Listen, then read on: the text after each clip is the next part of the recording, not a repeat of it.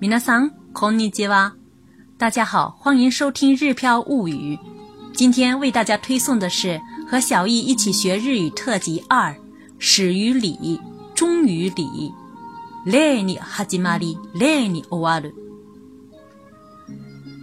私の娘イイはピアノのレッスンの時間に遅れました。母と連絡するための携帯を持ち出すのを忘れたため、途中家に戻ったからです。娘は再び家から出発し、ピアノ教室に到着した時、30分のレッスン時間をすでに15分過ぎていました。E は駆け足で来たことがわかります。なぜなら、はぁ、はぁと息を吐きながら、靴箱からスリッパーを取り出していたからです。ピアノの先生からの一言が聞こえてきました。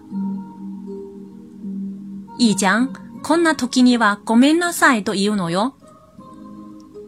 教室の隅で待っていた私は、ほっとすると同時によかったと思いました。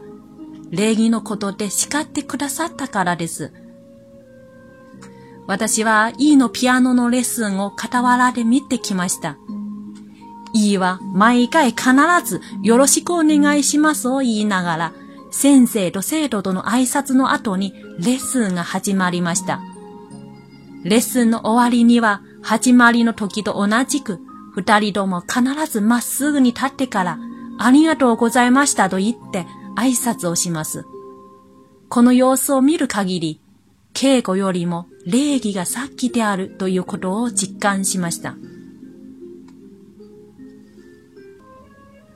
例に始まり、例に終わるという習慣は日本発祥の武道である柔道の基本精神です。試合の前後には必ず礼を行います。相手がいないと自己成長ができないため、負けても勝っても試合後には必ず礼で終わります。礼は相手に対する敬意を払うための行為でもあるのです。柔道の世界競技の場では、たまに勝った方が勝ちポーズをしたり、相手の握手に応じなかったりする場面を見かけることがあります。それぞれの事情があったにせよ、そのような行為は柔道の基本精神に反する行為だと思われます。柔道は格闘技であると同時に礼儀に厳しいスポーツでもあります。勝ち負け以上に礼儀の正しさが評価されます。柔道のみならず、礼儀が重視されるものは、剣道、囲碁、茶道など伝統的な習い事においても顕著です。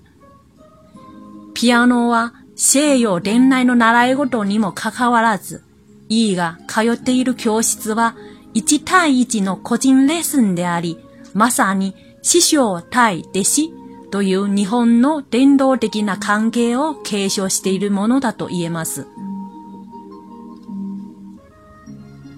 E は例の深い意味を理解していないため、毎回恥ずかしそうに挨拶をしているように見受けられます。したがって、美しい例ではなく、なんだか息苦しい感じのする例に見えます。家では家族の中で礼をする機会はほとんどなく、いつもざっくばらんに話しているため、いざ礼をすると意識しすぎるため、そんな風になってしまうのでしょう。今日から私も先生になるつもりで、いいと挨拶の練習に取り組みます。直立不動の形で、よろしくお願いしますと言ってから、頭を深く下げ、3秒経ってから元の姿勢に戻します。私の娘 E に期待することはいつか外でも綺麗な挨拶ができるようになってほしいことです。そして礼を通して相手への敬意を表してほしいことです。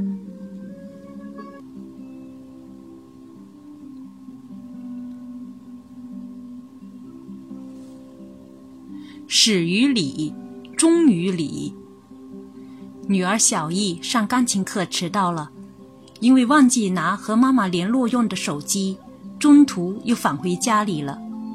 小易再次从家里出发，到达钢琴教室时，三十分钟的小课时间已经过去十五分钟了。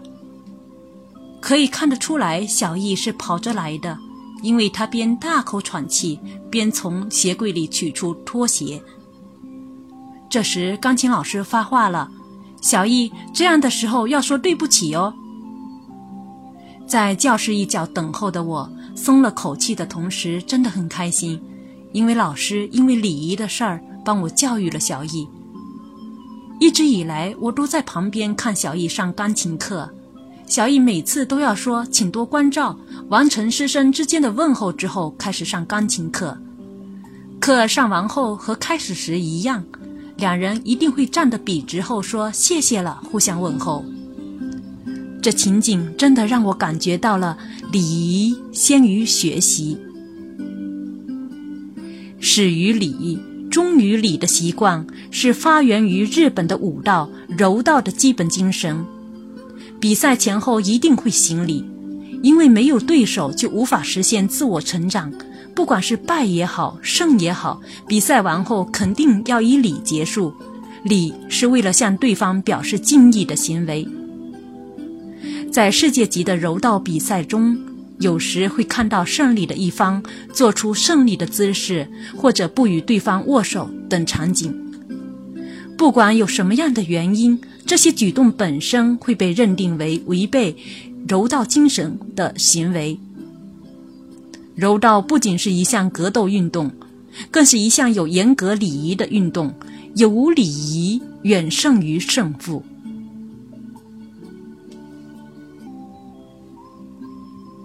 不仅是柔道，在剑道、围棋、茶道等传统学习项目当中，也是非常重视礼仪的。尽管钢琴只是西方舶来的学习内容。但是小易所在的教室是一对一的个人授课，应该说是沿袭了日本传统的师徒关系。小易可能不太理解礼的深层含义，每次都是很害羞的在问候，并不是优雅的行礼，而是令人看时觉得有点难受的行礼。在家里，家人之间几乎没有行礼的机会，因为一直都是毫不客气的直言直语。到了对行李过分注意时，反而感觉变得扭扭捏捏了吧？从今天开始，我将把自己当做老师，和小易一起练习问候、站直。说完“请多关照”后，低头弯腰三秒后恢复原来的姿势。我希望小易将来到外面时也能优雅的行礼，也希望他能够通过行礼向对方表示敬意。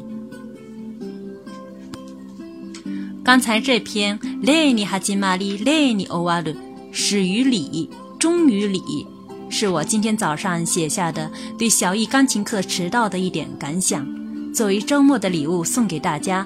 作为阅读练习，大家可以多听多读。